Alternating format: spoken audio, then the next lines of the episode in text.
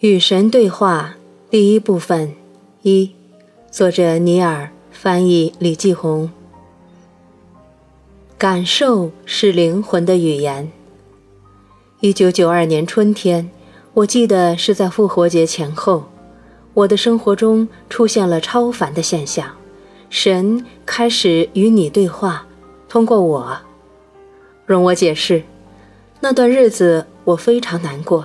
生活、工作和感情均不如意，我觉得我的人生真是彻头彻尾的失败。当时我有个养成多年的习惯，就是把我的想法写到通常不会寄出的信里，所以我拿起我信赖的黄色便笺本，开始倾吐我的感受。这次我想，与其再次把信写给又一个我认为令我受苦的人。倒不如找到根源，直截了当地把信写给最应该为我的悲惨负责的那位。我决定写信给神。那是一封怨毒激愤的信，写满了困惑、痛苦和咒骂，以及许多愤怒的问题。我的人生为什么如此失败？要怎样才能获得成功？为什么我在与他人的交往中找不到快乐？难道我将要永远穷下去吗？最后也是我最想问的：我究竟做错了什么，活该过着这样潦倒凄凉的人生？让我吃惊的是，就在我草草写下最后几个怨恨的、没有答案的问题，准备把钢笔扔开的时候，我的手依然摆在纸上，仿佛受到某种无形力量的控制。突然之间，钢笔开始自行移动起来。我并不知道我将要写些什么，但似乎有个念头渐渐浮现，所以我决定顺着它写出来的是：你真的想知道所有这些问题的答案吗？或者只是在发泄而已？我眨了眨眼，然后我想到了怎么回答。我把答案也写下来，都是。我是在发现，但如果这些问题有答案，我当然愿意知道，就算他妈的下地狱也愿意。看来你愿意为许多事情下地狱呢，可是难道上天堂不更好吗？我写道：“这句话是什么意思？”尚未明白怎么回事的我，便这样开始了对话。我并非在创作，而是做笔录。笔录持续了三年，当时我还不清楚结局会怎样。我写在纸上那些问题的答案是我未曾想过的，直到我把问题完整的写出来，并且清空了自己的头脑，那些答案来得很迅捷，比我正常写字的速度要快，所以我只好龙飞凤舞的匆匆赶上。每当我感到疑惑，或者不再有那些话语来自别处的感觉，我便会搁笔走开，中断对话，直到再次感受到神的启发。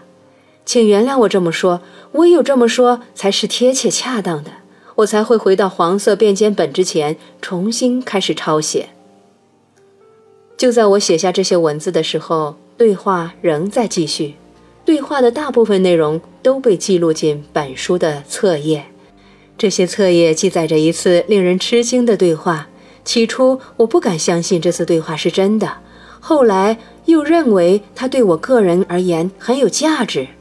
但现在我明白了，它的内容不只是给我看的，也是给你和其他遇到这本书的人看的。原因在于，我的问题就是你的问题。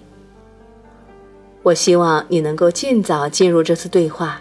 因为在这里，真正重要的不是我的故事，而是你的故事。将你带到这里，正是你的人生故事。与这本书有关的，正是你的人生经历。否则，你便不会在这里捧着它，就在此刻。所以，让我们进入对话吧。先来提一个我早就想知道的问题：神以什么样的方式和什么人交谈？当我提出这个疑惑。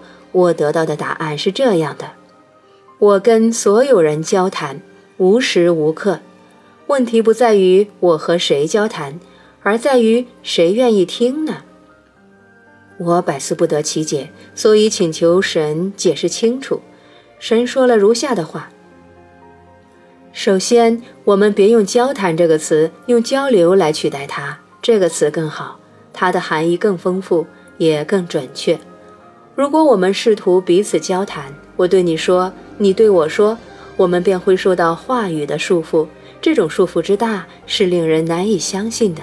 基于这样的缘故，我并不单独用话语来交流。实际上，我很少这么做。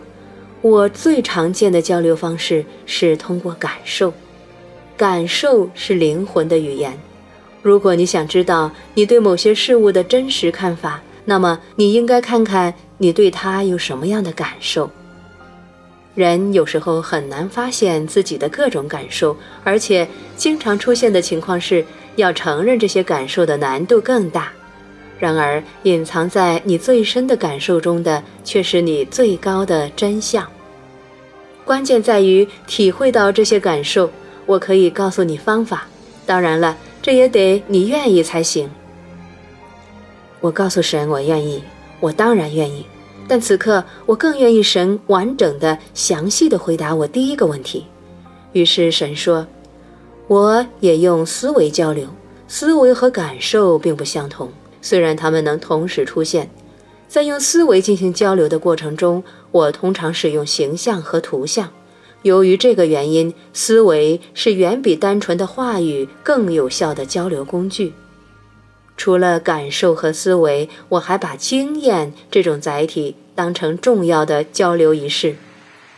最后，如果感受、思维和经验统统无效，那我就会用话语。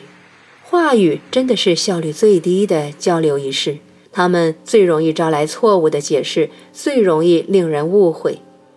原因在哪里呢？这跟话语的本质有关。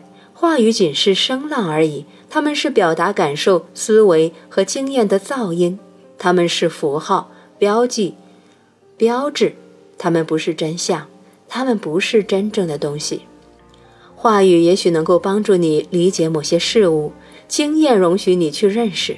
然而，有些事情是你经验不到的，所以我赐予你其他的认识工具，这些工具叫做感受，也有些叫做思维。喏。最讽刺的事情出现了，那就是你太过重视神的话语，而毫不重视经验。实际上，你十分蔑视经验，乃至当你经验到的神不同于你所听到的神时，你自然而然地抛弃经验，拥抱话语。那原本应该是反过来才对。你对某件事物的经验和感受，代表着你对该事物的实际和本能认识。